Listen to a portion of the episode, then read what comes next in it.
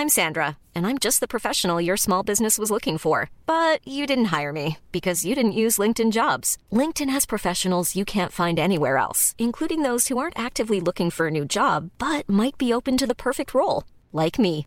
In a given month, over 70% of LinkedIn users don't visit other leading job sites. So if you're not looking on LinkedIn, you'll miss out on great candidates like Sandra. Start hiring professionals like a professional. Post your free job on linkedin.com/people today.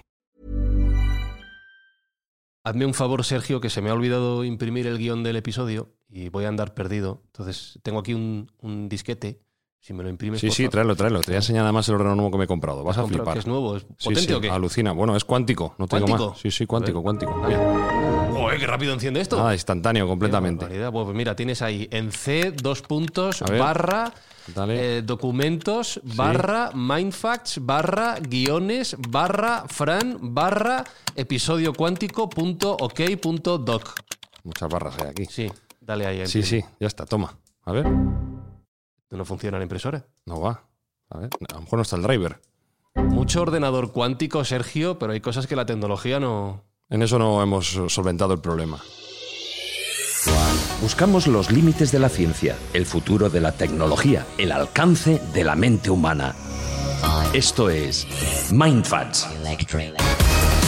Bienvenidos a Mindfax, donde cada semana buscamos los límites de la ciencia, de la tecnología y de hasta dónde un ordenador cuántico puede también trolearte cuando tienes prisa. ¿Cómo estás, Jesús Callejo? Muy bien, fenomenal. Alberto Espinosa, ¿todo bien? Sí, perfecto, aquí estamos. Sergio Cordero, la impresora también hay que cambiarla. La impresora no está al nivel del ordenador. Sí. Y saludos de un servidor sin guion, sin red, Fran Izuzquiza.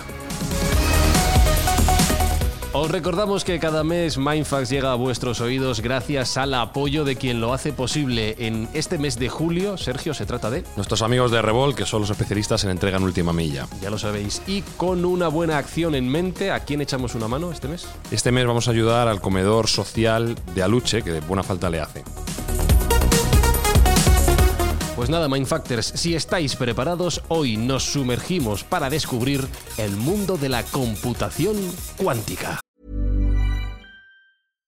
One size fits all seemed like a good idea for clothes Nice dress. Uh, it's a it's a t-shirt. until you tried it on. Same goes for your healthcare. That's why United Healthcare offers a variety of flexible, budget friendly coverage for medical, vision, dental, and more. So, whether you're between jobs, coming off a parent's plan, or even missed open enrollment, you can find the plan that fits you best. Find out more about United Healthcare coverage at uh1.com. That's uh1.com.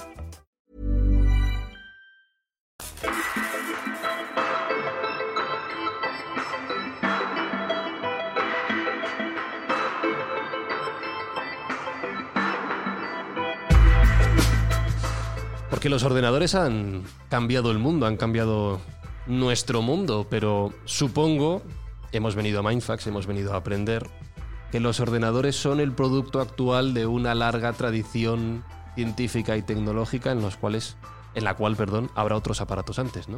Esto no es nada nuevo. Definitivamente, el, el cálculo es una ciencia y una pericia que nos ha hecho mejorar como especie y desde el inicio de los tiempos, pues el ser humano siempre ha intentado contar y hacer operaciones matemáticas del mejor modo posible.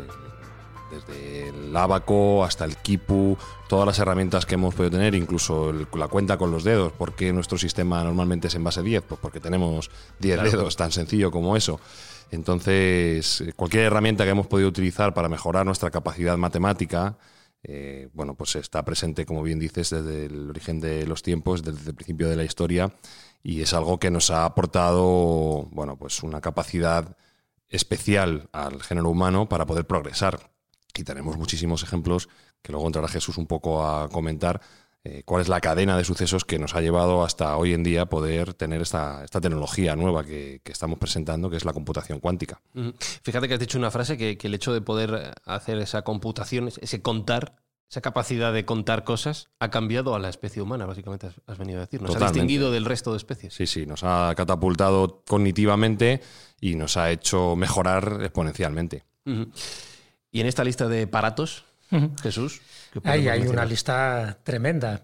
Pero un poco al hilo de lo que estaba comentando Sergio, un poco para centrarnos también en la importancia de este tema, eh, la historia de la humanidad o la historia de las distintas civilizaciones ¿no? que han compuesto la humanidad va por, por olas. ¿no? De hecho, incluso hay una obra muy clásica de Alvin Toffler que se llama La Tercera Ola, y él hablaba de la Tercera Ola refiriéndose a esta revolución tecnológica. Él hablaba de que hace mucho tiempo hubo una revolución agrícola, evidentemente, ¿no? que es cuando el hombre se convierte en sedentario y como herramienta, como instrumento, pues sería la azada, ¿no? y le cambia totalmente su cosmovisión. Luego, andando el tiempo y los siglos, hay una revolución industrial y, por decirlo así, la herramienta tipo sería la cadena de montaje. Entonces también nos cambia totalmente la percepción del mundo del trabajo, del esfuerzo, de los recursos. Y Alvin Toffler y otros analistas hablan de esa tercera hora, la tercera hora, la, revolución tecnológica, que es donde aparecen las computadoras, los ordenadores, los que ayudan a, los que ayudan al, al, esfuerzo mental, porque él hablaba un poco de que la mente es capaz de muchas cosas, pero también es muy limitativa en otras. Entonces, lo que hace la computadora es recrear muchísimos escenarios que la mente sería incapaz de hacerlo por una cuestión de tiempo y por una cuestión de neuronas. ¿no? Entonces, él habla de que esta tercera ola, fíjate que es un libro del año 79, es la que estaba cambiando totalmente nuestra cosmovisión. Yo creo que estamos ya en una cuarta ola, que es esta revolución cuántica, donde pone patas arriba o patas abajo muchísimas de las concepciones que teníamos anteriores. Pero bueno, para, para ver un poco cómo ha sufrido un poco los cambios tecnológicos a base de revoluciones o de olas serían estas tres claras, ¿no? La agricultura, por una parte la industrial y por otra parte la tecnológica, con todas las variantes que vamos a contar ahora.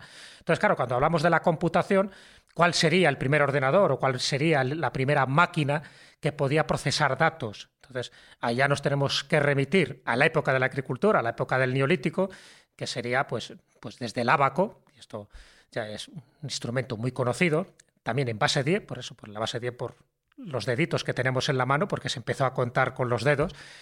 Y el abaco, pues es el primer instrumento tecnológico del que tenemos constancia a la hora de contabilizar o de contar sucesos. No tanto como un ordenador porque le falta un programa. Esa es la diferencia muchas veces cuando hablamos de máquinas que pueden calcular de ordenadores donde ya hace falta un programa que eso hay que avanzar mucho más. Y luego a través ya del abaco, en fin, ya se empezamos según qué culturas tenían determinados instrumentos. Los más conocidos, si nos vamos a las culturas sudamericanas o precolombinas, sería el quipu. Y el quipu, ya sabes que sería una cuerda central hecha normalmente de alpaca o de llama, y luego de esa cuerda central van saliendo cuerdas secundarias que cambian en función de la longitud, del grosor, de los colores o de si tienen más o menos nudos. ¿no? Incluso ahí se habla de que se establece por vez primera el cero, porque donde no hay un nudo eh, se está diciendo que hay un cero, lo cual es adelantarse muchísimo en esa computación porque en el momento que entra el cero, que se supone que viene más de, de la India y sobre todo por la transmisión de los árabes en, Europa, el cero también te da un giro a la hora de calcular, porque estamos hablando de, eso, de computar distintos acontecimientos, de, distintas operaciones algebraicas o aritméticas. Entonces ahí los árabes son fundamentales, de hecho la palabra álgebra es una palabra árabe, y luego los distintos instrumentos que han utilizado las distintas civilizaciones, tanto en la época agrícola, industrial y ahora en la computación más actual, para eso, para ordenar el mundo. Y una forma de ordenar el mundo es saber lo que tenemos, cómo lo cuantificamos y sería un poco pues esas, las clásicos eh, ingresos o gastos que tienes que establecerlo de una forma manual al principio y luego mecánica después. Entonces, todos esos procesos, todos esos cambios es apasionante porque cuando se habla de un ordenador actualmente es la suma de los esfuerzos de muchísimas personas que han estado pensando cómo mejorar eficazmente el tiempo de un ser humano a la hora de gestionar unas determinadas operaciones aritméticas. Entonces, eh, el cómputo global de los esfuerzos, del talento de muchísimas personas es lo que nos ha hecho estar en esta tercera ola y a los pasos de una cuarta ola, que sería esa computación cuántica, que eso sí que nos va a romper los esquemas. Claro, eh, hay una cosa que me ha llamado la atención de lo que ha dicho Jesús. Ha dicho que esa tercera ola ya se hablaba de ella en los años 70 y que se está empezando a hablar de esta cuarta ola en los inicios del siglo XXI en los que nos encontramos ahora mismo. Han pasado 50 años nada más entre ambos conceptos, mientras que, como nos has contado, han pasado cientos, miles de años, bueno, mucho más tiempo, en las primeras dos o tres olas, ¿vale? Es decir, que esta velocidad cada vez se acelera más, Sergio, cada vez vamos más rápido. Bueno, un principio que invocamos mucho en Mindfast, la ley del retorno acelerado, la exponencialidad de que la herramienta y cada vez mejores técnicas te permiten crecer más rápidamente. Entonces, no nos olvidemos que ese crecimiento cognitivo y de capacidad pues va en base exponencial, no en base lineal, que es un poco lo que estaba pasando hasta ahora. Mejores herramientas permiten hacer mejores procesos que se retroalimentan, por así decirlo, con lo cual todo efectivamente se condensa mucho y se compacta mucho. La, computación cuántica de la que vamos a hablar luego pues está teorizada tan solo desde los años 70-80, con lo cual, pues como tú bien dices, es que es un periodo muy muy corto y ya estamos dando los primeros pasos sólidos para ver la aplicación práctica de esta nueva tecnología. Y otra cosa que me ha llamado la atención de lo que decía Jesús, Espi, es la presencia del cero. El cero como mm. concepto, el cero como número, la, nada, la capacidad de contar nada. Y estaba pensando que lleváis todo el rato hablando de la, de la base decimal, porque tenemos 10 dedos y contamos de 1 a 10 o de 0 a 9, como queráis verlo. Pero claro, estamos hablando del mundo de los ordenadores donde lo que predomina es el sistema binario, que puede ser 1-0, si no, blanco-negro, hay o no hay. Con lo cual ahí vemos esa importancia del, del concepto del cero, del concepto de la nada y de ser capaces de contar de otra manera completamente diferente a la que veníamos utilizando hasta ahora, ¿no? Es otro lenguaje. Bueno, el cero es importantísimo. En la computación clásica es el 50% de la ecuación. Hay cero, hay uno, hay o no hay. En la computación cuántica, luego veremos que no hay un espectro más amplio que eso. El cero puede estar a la vez que el uno, puede ser cero y uno a la vez. Adiós, ya me... Adiós. Sí, sí, agárrate que viene en curva, ¿eh? Sí, te iba a preguntar a ti. ¿Tú, tú entiendes bien esto de la computación. Tú quédate con el gato de Rodinger, tío. Y esto, sí, que estaba ahí todo, muerto a la vez. Por ahí va todo. Si la computación cuántica va de gatitos, entonces creo que tengo opciones de entenderlo. Gatitos muertos y vivos a la vez. y vivos a la vez.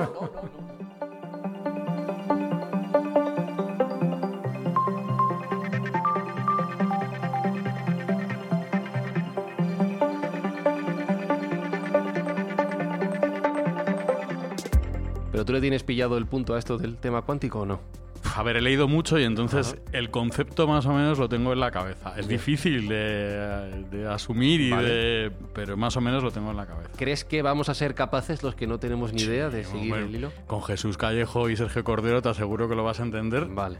Fijo. Gatitos, vivos y muertos. ¿No? O sí, no a la vez, o, o todo. No lo sé. Vale. La teoría del todo. bueno, yo voy a hacer una pregunta y que respondan los señores que saben. ¿Qué es esto del tema cuántico? Ya ni siquiera pregunto por la computación. ¿Qué es esto de las cosas cuánticas? Bueno, pues es una fórmula física mm, por contradicción respecto a la mecánica convencional que habla de, del reino de lo infinitesimal, de lo más pequeño, donde las eh, normas y leyes que nosotros entendemos como normales ya no aplican. Entonces, bueno, en ese nuevo escenario y ese nuevo campo, pues suceden cosas absolutamente maravillosas. Y la computación cuántica, pues utiliza esos fenómenos que hasta ahora bueno, pues se nos escapaban porque no son visibles y porque no son inteligibles por nosotros mismos de un modo de aprehensión directa, eh, pues está cambiando las normas del juego con esas nuevas reglas. ¡Guau! ¡Buah! Vale, me ha reventado la cabeza. O sea que la computación cuántica es una forma de computar fijándose en elementos que antes no éramos capaces ni de mirar. Has dicho muy pequeño. Ni de mirar ni de, ni de entender, por así decirlo. porque, bueno, luego eh, aquí hay que hacer, como siempre, el aviso de que nosotros no somos científicos ni pretendemos serlo y que estamos tratando una disciplina muy delicada y muy compleja y que probablemente digamos cosas que no sean 100%. Pero bueno, vamos a intentar hacer un acercamiento lo más razonable posible y lo más fácil posible para que todo el mundo pueda, pueda obtenerlo. Al final, eh, la mecánica cuántica es, como te digo, un juego de reglas completamente distinto. Ya hablamos un poco también en el tema de los multiversos y hablamos también en, otros programas de Mindfast acerca de, de esta mecánica. Y bueno, pues al final es un juego de reglas nuevas que, no aplican a la naturaleza que convencional que nosotros vemos, pero que sí que aplican en la, en la parte más pequeña de, que, que hemos sido capaces de observar después de mucho tiempo. ¿Y cómo se aplica esto al mundo de los ordenadores que conocemos ahora mismo? Ordenadores, tablets, móviles, etcétera, etcétera. Bueno, hay mm, una nueva corriente, una nueva tendencia que viene de la necesidad, al final, pero viene de la necesidad. La necesidad es que mm, la fórmula tradicional que teníamos de computación por microchips eh, de unos y ceros, pues se, se, está quedando corta y se nos está quedando pequeña. Al final, la fórmula que teníamos de evolucionar la computación convencional era hacer microchips cada vez más pequeños y cada vez más eficientes. cuanto, cuanto, más pequeño es el chip o la oblea o el procesador, eh, menos energía necesita y más rápida es la computación que puede hacer. Tanto es así que estamos hablando en escalas muy muy pequeñas. A día de hoy la escala actual más moderna son 7 nanómetros. Enano muy pequeñito, muy pequeñito, muy pequeñito. Ya estamos acercándonos casi al, tamaño atómico, ¿vale? Entonces, la evolución que hemos tenido ha sido grande en los últimos años. Hemos pasado de 50 nanómetros a 40, 30, 20, hasta llegar a 7, pero ya pasar de 7 a 5, que es el siguiente paso, pues va a costar mucho, porque ya estamos muy cerca, muy cerca del límite, que es el 1 nanómetro, que sería la escala atómica original, y a partir de ahí no se puede progresar. Debido a esta limitación y a esta posible violación de la ley de Moore, que ya sabes que dice que cada 18 meses se duplica la computación, tanto en coste como en potencia, eh, bueno, que, creó Gordon Moore, el ingeniero que fundó Intel, al no poder eh, cumplir con esta ley de aquí en adelante, hemos tenido que mirar en otros parámetros. Y esos otros parámetros son la computación cuántica, que es el último eslabón de una cadena que nos ha llevado, como hemos dicho, desde el origen de los tiempos. Desde dónde empezamos, ahora va a comentar un poco Jesús, y este sería el último paso y quizá el último que necesitáramos, porque si somos capaces de desarrollar esta tecnología con las promesas que, conlleva, posiblemente no necesitemos dar ningún salto evolutivo más porque va a ser la revolución definitiva en la, computación. Lo ha dicho Sergio, Jesús. ¿Dónde empezamos con esto? Bueno, empezaríamos con el abaco, como he dicho, estaríamos remitiéndonos como mínimo a 5.000 años de antigüedad. Podríamos seguir con el Kipu. El Kipu no computaría exactamente una serie de datos de almacenaje, sino más bien sería otro aparato menos conocido que es el Yupana, de hecho lo llaman el abaco Inca. Más bien Inca sería pre-Inca, ya sabes que se utiliza prácticamente Inca, una palabra genérica para todo, cuando se sabe perfectamente que es anterior, ¿no? Eran culturas anteriores y, y los incas pues lo reutilizan.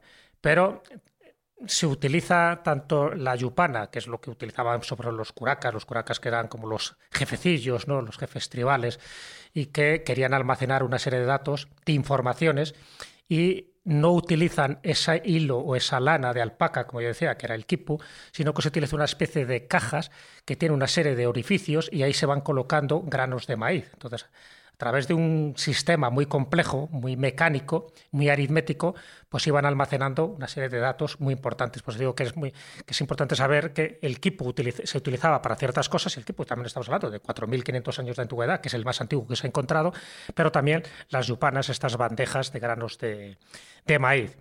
Y para mí lo que es más importante dentro de esa computación es ya una especie de aparato de armatoste de artefacto mecánico y sería la máquina antiquitera. La máquina antiquitera, ya sabéis que se encuentra en un pecio de un barco muy antiguo por unos buzos griegos que estaban buscando esponjas y en el año 1900 cerca de la isla de Antiquitera, pues se encuentran ese pecio que está lleno de ánforas, en fin, y de cosas muy llamativas para ellos y un aparatejo mm, ya muy oxidado de bronce que cuando lo sacan a la superficie, pues se dan cuenta de que tiene engranajes, que tiene ruedas dentadas y que no saben para qué sirve. Entonces, bueno, pues con el tiempo, una serie de científicos analizaron esa máquina antiquitera, como así se la empezó a denominar, y se dieron cuenta de que nos encontrábamos ante el primer ordenador analógico de la historia. Estamos hablando de que tendría una antigüedad de unos 120 años antes de Cristo, aunque se encuentra en el año 1900, se sabe que es de un pecio que pertenecía a un barco romano y que en ese barco romano, dentro del cargamento, llevaban esta máquina. Luego, con el tiempo, se va descubriendo, ya te digo, que esos engranajes y todas esas ruedas dentadas tienen una función muy concreta y sobre todo sirve para predecir dos cosas muy concretas y muy específicas y muy valoradas en aquella época. Por una parte, determinados fenómenos astronómicos, es decir, se sabía perfectamente dónde tenía que estar la posición del Sol y de la Tierra y de los cinco planetas conocidos y también de las constelaciones que ellos conocían. ¿Para qué? Pues para predecir eclipses, eclipses solares y eclipses lunares, pero también para predecir las principales fiestas de las que ellos se regían. Me refiero tanto los griegos como posteriormente los romanos. Me refiero a los Juegos Olímpicos, era muy importante porque tenían que saber exactamente en qué fecha se tenían que celebrar. No deja de ser un homenaje a los dioses, eran fiestas sagradas. Ya sabéis que los primeros Juegos tienen una connotación sagrada y luego se convierten ya en una cuestión lúdica y más, y más civil o más seglar. También pues, saber cuándo eran los juegos ísmicos o los juegos nemeos, es decir, los distintos juegos que se celebraban y ese, ordenador, porque en el fondo era un ordenador, ya te digo, con una serie de ruedas dentadas que te calculaba perfectamente en qué posición estaba, por ejemplo, pues Júpiter, que era un planeta que ya era conocido en aquella época, y que eso tenía luego implicaciones para sus ceremonias religiosas, porque cada dios luego estaba asociado a un determinado planeta. Bueno, pues la máquina antiquitera se puede considerar, sin ningún tipo de dudas, como nuestro primer ordenador analógico de la historia. Incluso Cicerón se atreve a postular quién pudo haber sido el inventor. Por entonces, los más listos de la clase en aquella época era o bien Arquímedes, que podía coincidir porque él muere en el año 212 a.C., o bien, que es el candidato más posible, que era Poseidone de Rodas. En Rodas era una isla donde muchos de estos artefactos se estaban surgiendo. El problema es que solo ha llegado uno a nosotros. Posiblemente hubiera alguno más. ¿no? Estas serían estas máquinas antiguas, incluso autómatas o cabezas parlantes que podían también determinar su respuestas con un código binario, bueno, pues muchas de ellas eran en rodas, ¿no? Y esta máquina antiquitera se podría considerar como este primer ordenador en el sentido de que ya tenía un programa establecido y que tenía unas funciones muy específicas, tanto astronómicas como establecer, ya digo, pues periodos festivos a la hora de celebrar sus principales juegos, ¿no? los olímpicos, los sísmicos, los nemeos. Y si vamos un poco más adelante, pues se ha encontrado algo que para mí es fundamental y que pasó desapercibida la noticia en su momento. Sabes que en Babilonia, en fin, en toda la zona de Irak, en todas las excavaciones que se hicieron a finales del siglo XIX por Henry Layard y por otros arqueólogos, se encontraron muchísimas tablillas sumerias. Tablillas sumerias que, que hablaban un poco del pasado de Sumer y el pasado de los acadios, y de, bueno, y de lo que luego se convierte en Babilonia, en el Valle Fértil, ¿no? alrededor del Tigris y el Éufrates, donde surgen estas primeras ciudades, bueno, pues una de las tablillas que se encuentran, que es la tablilla babilónica que se llama el Plimpton 322, se habla ni más ni menos de realizar cálculos trigonométricos. Está considerada la tablilla mm, matemática más antigua con eh, elementos muy complejos, que son trigonométricos de 3.800 años de antigüedad. Y eso servía, evidentemente, pues para hacer sus cálculos. No estamos hablando de una máquina concreta, pero sí de un de un código para establecer una serie de datos de, información numérica, algebraica, trigonométrica muy importante, ¿no? Y eso, por ejemplo, se desconoció, fue una noticia que pasó desapercibida y creo que esta tablilla se puede ver, entre otras cosas, dentro del British Museum, ¿no? Dentro de la sección que tiene dedicada a Sumeria y a Siria.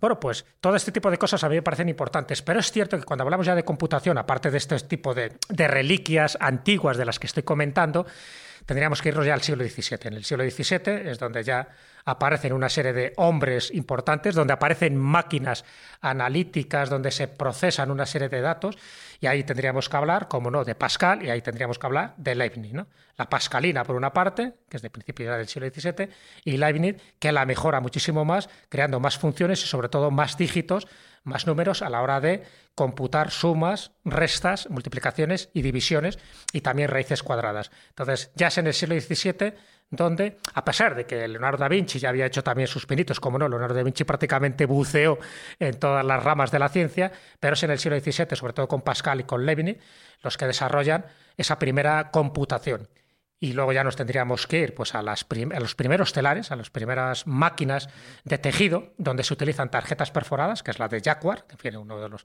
grandes inventores de estos tejidos. Y claro, los tejidos, los diseños se tenían que hacer con tarjetas perforadas porque marcaban patrones, marcaban modelos. Bueno, esto es lo que sirve posteriormente, pero ya nos tendríamos que ir al siglo XIX para que esas tarjetas perforadas, además de tener un uso textil, también tuvieran un uso matemático. O sea, digo que esto es la suma de muchos talentos que van sumando sus eh, atribuciones. Entonces es cuando dicen, Coño, y si esto lo hacemos así y lo completamos de la otra manera, lo vamos mejorando. Y efectivamente lo fueron mejorando. Pero, se puede, pero cuando se habla ya de una máquina hecha y derecha de computación sería en el siglo XVII, a pesar, y aquí ya sabes que siempre me gusta citar algunos españolitos, luego citaré a Ramón Berea, que Ramón Llull, Ramón Lulio, conocéis, el gran místico mallorquín del siglo XIII, que era un genio, era un pitagorín, era alguien que lo sabía prácticamente todo de todo.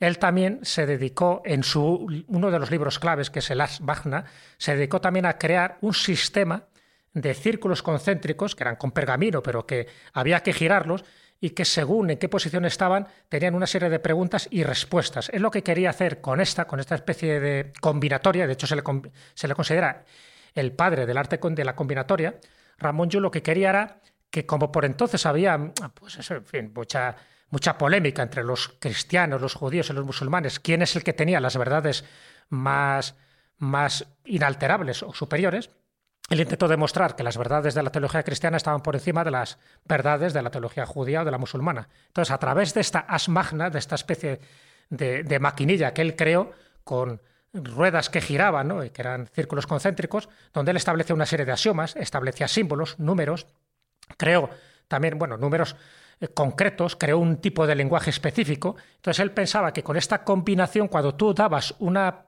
eh, formulabas una pregunta, a través de la combinación te daba la respuesta exacta. Entonces, bueno, de una forma pues muy, muy esotérica, por decirlo así, pero que se le puede considerar a Ramón Llull en el siglo XIII también como un antecedente, como un padre de esa combinatoria, que luego con el tiempo, cuando ya le vas metiendo engranajes, pues se va convirtiendo en máquinas y se convierten también en los primeros ordenadores. Pero sin llegar a ser un ordenador, esta máquina de Ramón Joule también está considerada como uno de los antecedentes importantes a la hora, ya digo, de combinar distintas informaciones, no tanto datos matemáticos, pero sí datos de filosofía, de teología y de, y de axiomas que, según él, intentaban demostrar de una forma fehaciente que las verdades cristianas estaban muy por encima de las verdades teológicas de otras religiones.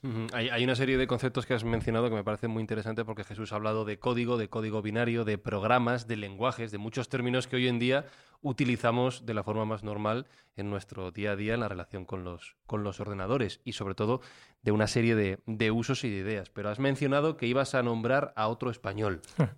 Sí, sí, a Ramón Berea. Claro, aquí ya nos tenemos que ir al siglo XIX, damos un salto cuántico casi.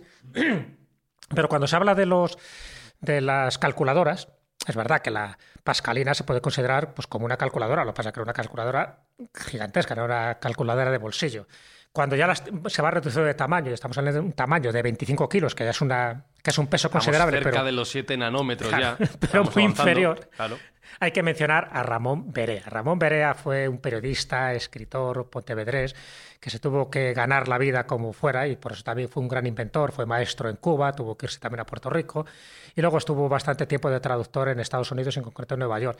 Y ahí en Nueva York, pues él eh, le picó mucho la curiosidad de por qué los estadounidenses siempre sacaban pecho de sus inventos, ¿no? Siempre hablaban pues eso, de, Edison y de los grandes inventores que habían aportado muchísimas cosas a la humanidad, como Benjamin Franklin tal. Y él, como español, se sintió un poco herido, ¿no? Como gallego, dijo, yo puedo también inventar algo que marque un punto de inflexión en la historia de la humanidad y que los españoles podemos demostrar que sabemos inventar más o mejor que los propios estadounidenses. Sujétame el cubata. Exactamente. Ahí va. Y Ramón Berea, Ramón Berea, este periodista, este libre pensador, que además, pues, eh, como iba contracorriente en la época, porque también era anticlerical, era antimonárquico, era de, de todo, pues dijo, yo voy a hacer un invento.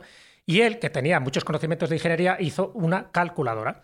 Y estas calculadoras suyas, bueno, que la patentó, se patentó en Estados Unidos, en Nueva York, en 1878. Estamos hablando de esta fecha, ni más ni menos. Bueno, pues hacía cuatro operaciones aritméticas, sobre todo era la suma, la resta, la multiplicación, la división, pero de números de cuatro cifras, que perdón, de nueve cifras, de nueve cifras. O sea, no estamos hablando de cosas que ya hacía la pascalina y hacían otro mm. tipo de, de, artilugios.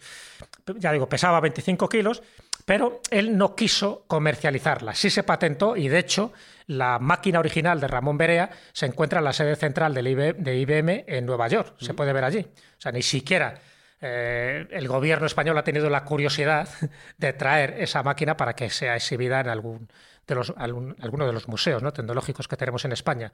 Bueno, él al final, como buen españolito y buen inventor, muere pobre, muere totalmente abandonado, eh, muere en Buenos Aires, era un viajero empedernido y muere con 65 años sin que su invento fuera reconocido. estos datos que yo estoy diciendo se conocen posteriormente. Se conocen cuando por fin se descubre la patente norteamericana atribuida a Ramón Berea, a este Pontevedrés, donde se habla de esta, de esta calculadora. Y a partir de ahí, pues muchos de los diseños que se hicieron posteriormente están basados en la calculadora de Ramón Berea. Un poco lo que contábamos de Emilio Herrera, ¿no? de esta escafandra que hizo, y cómo los diseños posteriores que se, se hicieron para el proyecto Apolo y para llegar a la Luna estaban basados ni más ni menos que en la escafandra y en el traje de astronauta que diseñó en su momento eh, pues eso, Emilio Herrera, que por cuestiones políticas, ya sabéis que fue presidente de la República en el exilio, no le hicieron ni caso y estuvo totalmente en el ostracismo y en el silencio, igual que por otras razones, pero en este caso religiosas, porque era anticlerical, a Ramón Berea le tuvieron totalmente marginado y nunca se quiso reconocer sus méritos. Pero él demostró fehacientemente que un español puede hacer cosas tan grandes como cualquier sudamericano, cualquier estadounidense o cualquier europeo. El episodio de Emilio Herrera os recuerdo que lo podéis escuchar en nuestro capítulo sobre viajes interestelares. Está dividido en dos partes, baja y alta tecnología, que es súper interesante y lo tenéis, nada, cerquita de este en, en Mindfax, allá donde nos escuchéis. Si seguimos avanzando en la historia, y además Jesús ya ha mencionado a IBM, vamos a encontrar que aparte de esa gran calculadora de 25 kilos, luego los ordenadores ya fueron evolucionando, fueron teniendo otra serie de tareas, empezaron siendo armarios enormes, habitaciones enteras llenas de cables y de chips y de, de a saber esas cosas que mueven los informáticos. Válvulas. Eh, válvulas por todos lados. Luego lo fueron haciendo más pequeño, más pequeño, que si una maleta, que si un maletín, que si, bueno, eh, hasta que hoy tenemos un ordenador en nuestro bolsillo mucho más potente que todo lo que hemos mencionado hasta ahora, que es nuestro teléfono móvil y lo que queda por llegar. Con el móvil, Sergio, ya podemos hacer de todo. Ya puedes pedir un taxi, puedes pedir una pizza, puedes reservar hoteles, puedes ver dónde están los planetas y los próximos eclipses, como decía Jesús. ¿Qué más necesitamos ya? ¿Para qué nos hace falta la computación cuántica? Si ya con esto. No, hombre, el móvil todavía. Actualizan Android y ya tenemos todo. Todavía el móvil va a tener muchos más usos de los que nosotros nos pensamos. Yo personalmente apuesto por la salud. Yo creo que va a ser un dispositivo de salud en el cual pues tengamos nuestro médico personal 24 horas al día permanente. Pero bueno, eso es un pensamiento propio que no sé si, si conllevará. ¿Por qué nos hace falta mejorar en computación? Porque al final somos una especie que quiere progresar mm. y que quiere seguir avanzando. Quedarse estancado sería sencillo o hacer mejoras incrementales escasas, pues no tendría mayor misterio. Sin embargo, nuestra curiosidad y la forma en que el género humano se manifiesta eh, de, un modo de creencia de futuro es hacer cosas más y mejores, más y más grandes. La computación cuántica nos va a llevar a ese, a ese punto. En el momento que seamos capaces de dominarla, estaremos eh, con poderes cercanos hasta, hasta lo que hemos pensado ahora que era pura ciencia ficción. Sin embargo, eh, bueno, pues las, aplicaciones que se plantean para, para, esta computación pues son muy sorprendentes y muy interesantes. En primer lugar, vamos a definir un poco en qué se diferencia la computación cuántica de la clásica. Vale. Por poner algunos y fijar algunos conceptos, eh, igual que la computación clásica, en un procesador convencional hay bits, en la computación cuántica hay qubits. Y, entonces hay Q gigas y Q teras y Q, todo eso, ¿no? Sí, también lo hay, pero lo más importante es quedarnos con el concepto de qubits. De 0 y 1, pues eh, en eso se replican. Espinosa, vete apuntando. Qubits. Mm, lo tengo, lo tengo. Sin embargo, en la computación cuántica, como hemos dicho antes, un bit solo puede estar en un estado de 0 o de 1. Hay dos estados, con lo cual por eso lo, conocemos como computación binaria. Binaria, encendido o apagado. La magia que tiene la computación cuántica es un concepto que se llama superposición, en el cual un qubit puede estar en 0, en 1 y en cualquiera de los estados entre medias que hay de 0 y 1. Y en 0 y 1 a la vez. Esto es lo complejo de entender. y como dijo uno de los padres de, no de la computación cuántica, sino de la mecánica cuántica en general, Richard Feynman, que es quien además inventa el concepto de computación cuántica, nadie sabe bien de lo que está hablando cuando habla de mecánica cuántica y de computación cuántica. Me siento comprendido. Gracias por esa frase. El fundador de la disciplina ya lo advertía. Aquí no, estamos en terrenos muy pantanosos. Hemos venido a rompernos la cabeza. Y nadie tiene mucha idea de lo que está pasando realmente ahí. Pero bueno, el concepto de superposición es el que le da una ventaja, por así decirlo, a la mecánica cuántica respecto a la computación cuántica respecto a la computación convencional. Pero fíjate que con esto ya, ya rompes completamente la cabeza eh, de pasar de dos estados, de 0 y 1, a infinitos, a infinitos directamente y, sin, y sin ni siquiera pensar en la en la superposición, porque has dicho que puede estar en cualquier estado entre 0 y 1, con lo cual le empiezas a meter decimales y ya es infinito completamente. Sí, entonces, bueno, pues estamos hablando de que nos hemos saltado el 3. Fíjate qué evolución. del 0 al 1, un momento, nos hemos saltado el 2, ni el 3, ni el 4, no, directamente al infinito. Y un poco más, ¿no? Que es todo a la vez. Claro. Esta es la magia que tiene. Junto con otro principio que también es muy, muy interesante, que es el entrelazamiento cuántico. El ah, entrelazamiento cuántico, que voy a intentarlo poner en las palabras más sencillas, es que en determinados estados cuánticos, dos qubits, aunque estén separados, reflejarían la posición uno del otro. Una especie de teleportación, por así decirlo, mm. o una especie de bueno, el propio entrelazamiento, que un estado afectado a un qubit afecta a otro, aunque no estén en, la misma, en el mismo plano o no estén ni siquiera cercano. Uno puede estar eh, a varios kilómetros o a varios cientos de miles de kilómetros, que siempre reflejará el, estado que tenga un qubit hermano, por así decirlo. Eso puede ser como un Internet instantáneo. Correcto. Sí, sí. Correcto. Reflejar el estado y la información. Sí, sí, sí, claro, claro. del Estado sacamos la información, del Estado tenemos esa información. Con lo cual, pues imagínate la capacidad que tendríamos nosotros para progresar si ya la distancia no es un problema en la, que, en la mecánica de computación. Entonces, bueno, pues esto es otra, mm, otra superventaja que tiene la computación cuántica que, de la cual queremos sacar partido. Y por último, el concepto que quiero introducir es el de supremacía cuántica. La supremacía cuántica es el momento en el que la computación cuántica supere, un ordenador cuántico supere a cualquier superordenador que exista en el mundo. ¿vale? Es decir, en el momento que sea para resolver ciertos problemas matemáticos, más eficiente utilizar computación cuántica que, la computación convencional. Hay que recordar y volver a insistir en que esto es una ciencia que está naciente completamente en pañales y que todavía le, le queda mucho recorrido. Si bien es cierto que ha tenido una evolución exponencial, una vez más, en los últimos años e incluso ya empieza a haber usos firmes para esta computación cuántica y empresas que están invirtiendo muchísimo dinero, muchísimo dinero para que esta tecnología se pueda desarrollar. ¿Quién y para qué? ¿Quién y para qué? Deseo saber. Venga, vamos a empezar, si quieres, el, por el para qué. Vale. Para qué se puede utilizar. Las aplicaciones más obvias de este tipo de tecnología sería la primera, la de la seguridad la criptografía. Quiero, quiero, especificar que ha dicho las, especificaciones más obvias, porque Sergio va por delante de todos nosotros. Yo estoy perdidísimo, ¿eh? pero dale, dale. No, lo más sencillo es, tengo un superordenador que puede computar más que nadie, pues vamos a aplicarlo a cuestiones que requieran mucho potencia de cálculo y de cómputo, como puede ser la seguridad, la criptografía.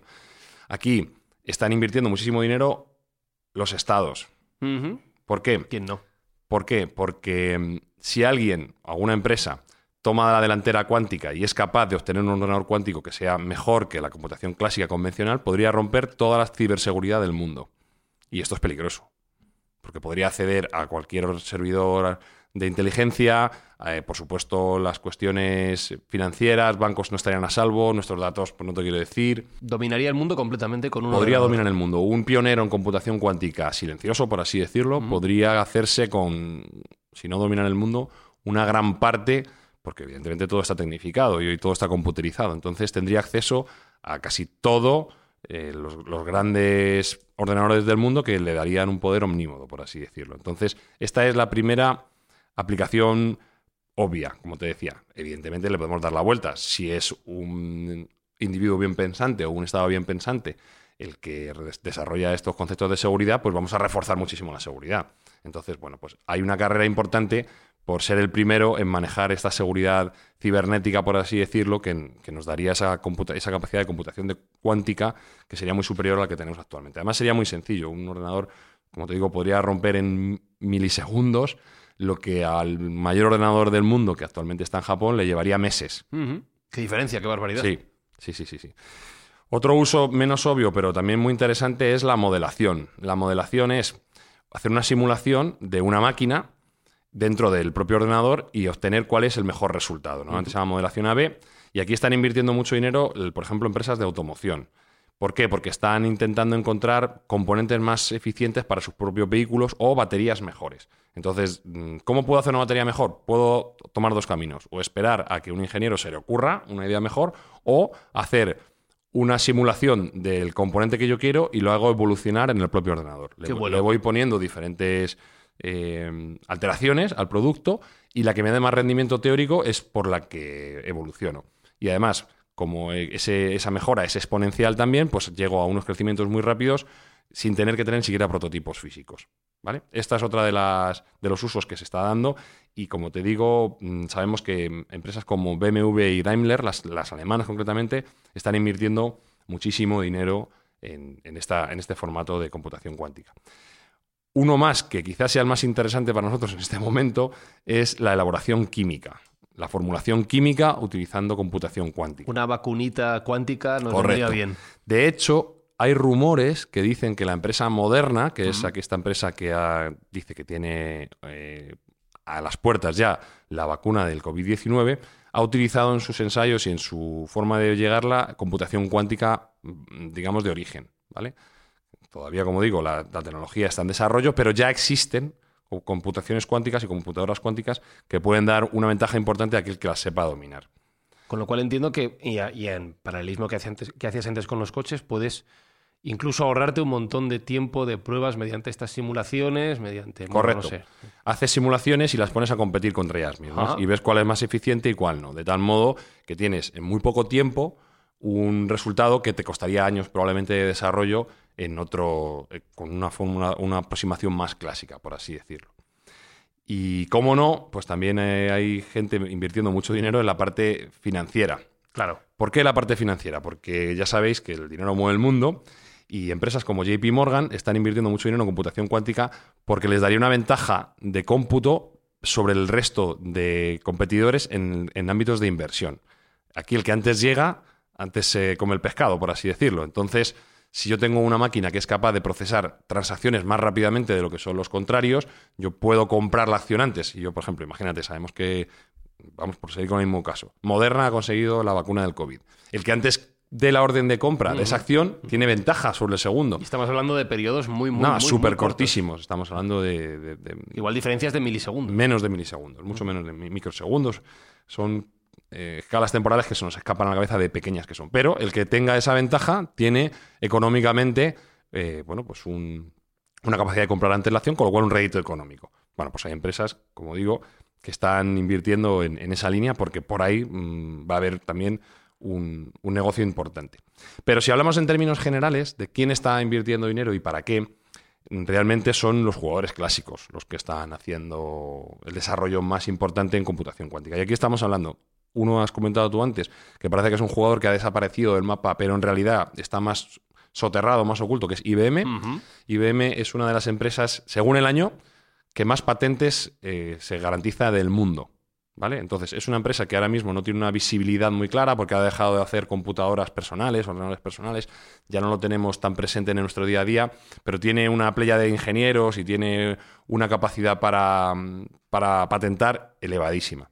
O sea, que están mirando a futuro, están sí, sí, sí. Digamos que dan soporte de segundo nivel, ¿no? Tú no estás viendo la tecnología de IBM en el día a día, en tu día a día no ves el logo de IBM, pero sí sus desarrollos pues han sido muy importantes, como por ejemplo en el uso de asistentes personales virtuales, la computación de IBM ha sido muy importante, reconocimiento de voz, bueno, son infinitos. Las patentes que tiene IBM y el, eh, el despegue de la mm, computación en la nube, pues vino también por, de su mano.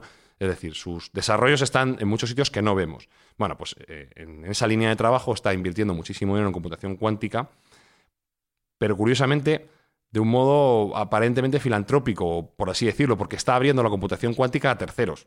Lo que ellos hacen es poner la herramienta, lo ponen en la nube y te dejan a ti un framework o te dejan un API, te dejan un equipo de desarrollo para que tú que no tienes acceso a una computación cuántica, a una computadora cuántica, porque tiene un coste elevadísimo y además hay muy pocas, pues que cualquier persona pueda hacer trabajo cuántico en la nube. Bueno, pero tú lo has dicho, aparentemente filantrópico, porque al final si ellos controlan el proceso por el cual tú puedes trabajar con este nuevo, con esta nueva tecnología, ellos van a tenerte siempre agarrado. por donde ellos aparte lo que hacen es abren el talento, su herramienta la abren al talento del mundo. Eh, cualquier persona en Ruanda puede tener un talento inequívoco que un ingeniero en Silicon Valley no tiene. Entonces lo que estamos haciendo es abrir la genialidad humana con una herramienta computacional potentísima como es el caso. A mí me parece un sistema muy inteligente y de hecho ya les ha dado réditos anteriores. No, es la primera vez que hacen este tipo de operaciones, pero sí es la primera vez que se abre una plataforma cuántica al público. Y por último, y por comentar una, compañía que llama la atención, hay una compañía que se llama Rigetti. Mm, Rigetti. Rigetti. Parece una marca de pasta. sí, de espagueti. Sí, pues no.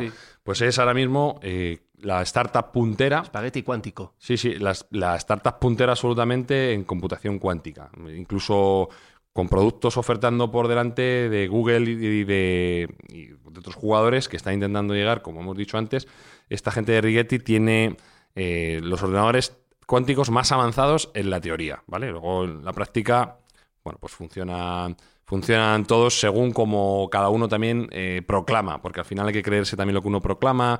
Hubo una empresa que se llamaba D-Wave, que era canadiense, o que es canadiense, y que se, puso en duda cuando ellos, eh, digamos, dieron la primera noticia que tenían computación cuántica, se puso muy en duda, pero luego se validó efectivamente que era así, porque también tiene una validación compleja. Bueno, para que una idea, Rigetti tiene un procesador cuántico de 128 qubits, quiere decir que puede manejar 128 qubits a la vez, simultáneamente, mientras que IBM y Google están entre los 70 y los 50. ¿De acuerdo? O sea que tiene una ventaja, tiene una ventaja importante. Ya veremos hacia dónde lo lleva, pero aquí podemos encontrarnos una vez más la historia clásica de la tecnología en la cual David vence a Goliat. No siempre el más grande se tiene que llevar el gato al agua y hay gente que por ser más ágil puede permitir eh, llegar antes a la tecnología. Y este es un poco como está el estado de la situación ahora mismo. Creciente, incipiente y con muchísimo interés y muchísimo dinero volcándose. Eh, estamos hablando de billones de dólares eh, para, volcarse en, esta tecnología, que nos puede dar herramientas. Luego comentaremos un poco las puertas que nos puede abrir. Claro, te, te, iba a preguntar, Jesús hablaba antes de, esa llegada de la cuarta ola y lo estoy imaginando como una carrera en la cual en la medida en la que se vaya avanzando existen esas nuevas oportunidades para colocarse, para hacer cosas nuevas y para redefinir un poco el mapa incluso empresarial a gran nivel que tenemos ahora mismo en, nuestro planeta. Luego ya llegaremos a un punto en el que esto se, se generalice y sea otra tecnología la que, la que cambie el mundo. Pero ¿para qué? Efectivamente. Has mencionado algunos usos actuales, pero, sí. pero ¿para qué en el futuro? Bueno, vamos a ver, todos los desarrollos de usos que hemos comentado antes se van, a, se van a, mm, a realizar con esta computación digamos que el uso último de la computación, por así decirlo, de la computación cuántica, el, paradigma definitivo sería la simulación completa. Y la simulación completa es simular un universo. Además, para adelante y para atrás. en una simulación, Sergio? Bueno, es que si vivimos en una simulación, probablemente esté corriendo sobre ordenadores cuánticos.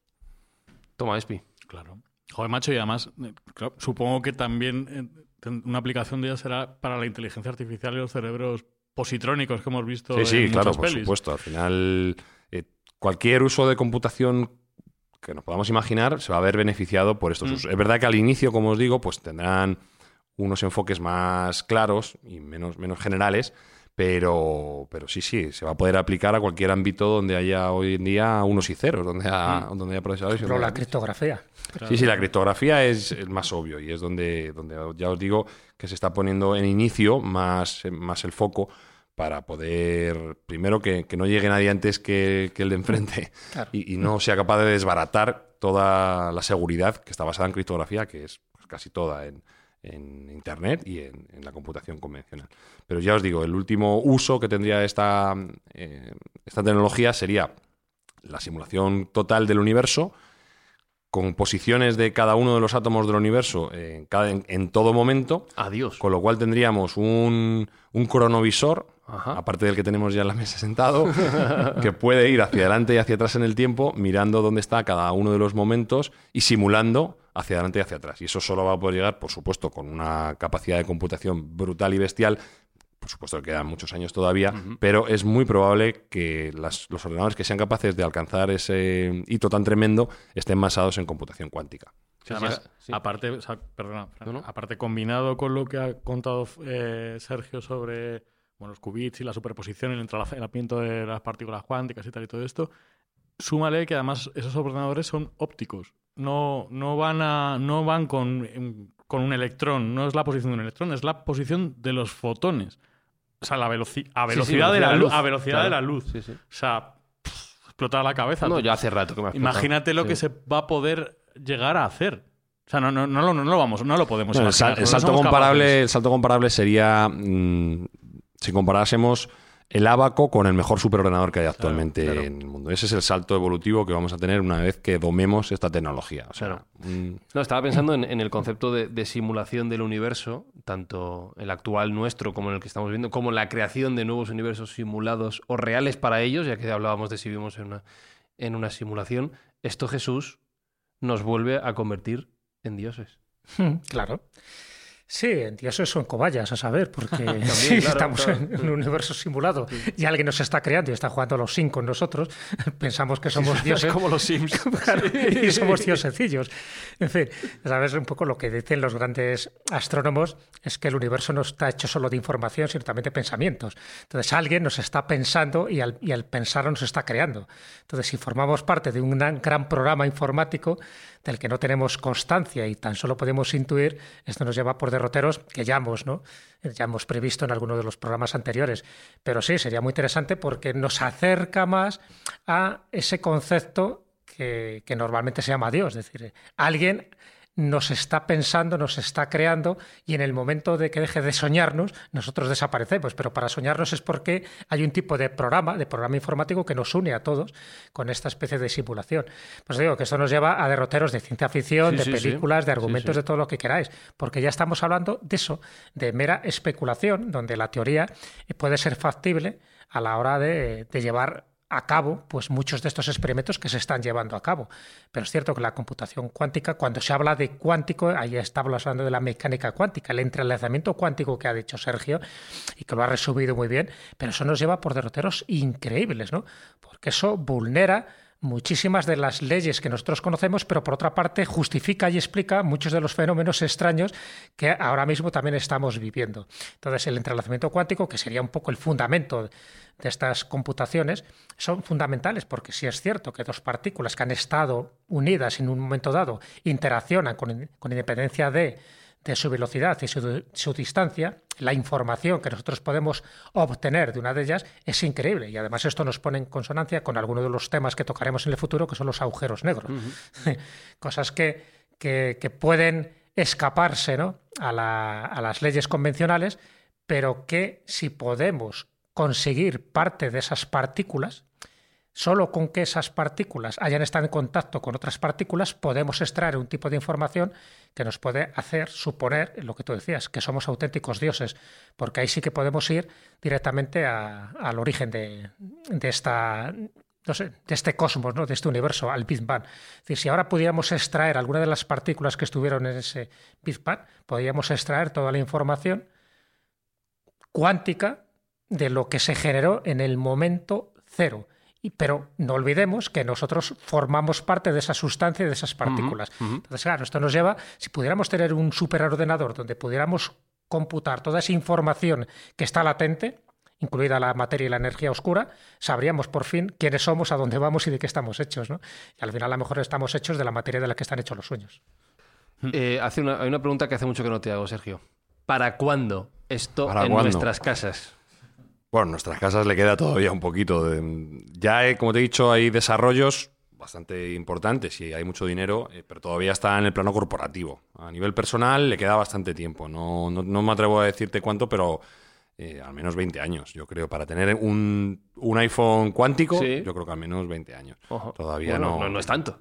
bueno, en tiempos tecnológicos es muchísimo. en, términos tecnológicos es muchísimo. Pero que el desarrollo va a ser exponencial a nivel corporativo, eso lo tengo clarísimo. Y en los próximos cinco años vamos a ver muchísimas sorpresas y vamos a encontrarnos con que va a ser un campo de crecimiento explosivo, absolutamente. Y una última pregunta. ¿Con los ordenadores cuánticos también va a hacer falta driver de la impresora o no? Ah, eso me parece que no nos vamos a librar nunca de ello.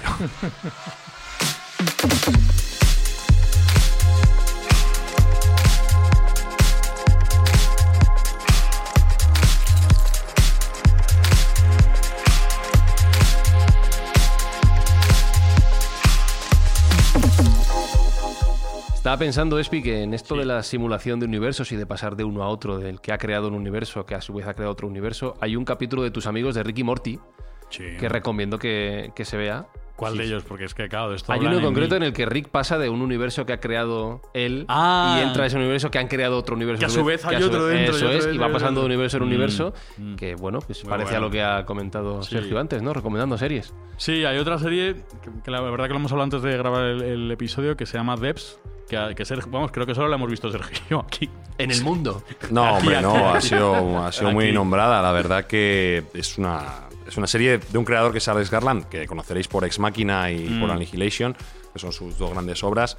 Y la verdad que es un mindfuck en sí porque te rompe la cabeza. Es una serie que tiene dos historias entrelazadas y tiene una pinta pero acaba siendo otra y la verdad que como explicación de lo que es eh, un ordenador cuántico, etcétera, pues está estupenda. yo no sé, a, mí me encantó Espinosa. Es muy guay, yo creo que es verla porque os va... Es cortita además, creo que son seis episodios nada más. Visualmente es increíble, tiene una banda sonora increíble y los conceptos estos que hemos estado hablando aquí de computación cuántica están bastante bien explicados e incluso se ve lo, un ordenador cuántico. Sí. Y vamos, yo no he visto ninguno, pero Sergio dice que. Ahora te enseño uno. Eh, se parecen mucho a eh, los ordenadores cuánticos tradicionales, que son especiales porque tienen que estar también muy refrigerados y cercanos al cero, si se puede, lo más cercano posible. Eh, pues el que sale en devs es absolutamente clavado. Totalmente recomendable. Os recuerdo que nos podéis dejar vuestros mensajes, vuestras opiniones sobre lo que habéis escuchado en los comentarios de la plataforma donde escuchéis este podcast, en Evox, en Apple Podcast, dejadnos cinco estrellitas. Eh, para dejar menos nos molestéis, que es trabajo.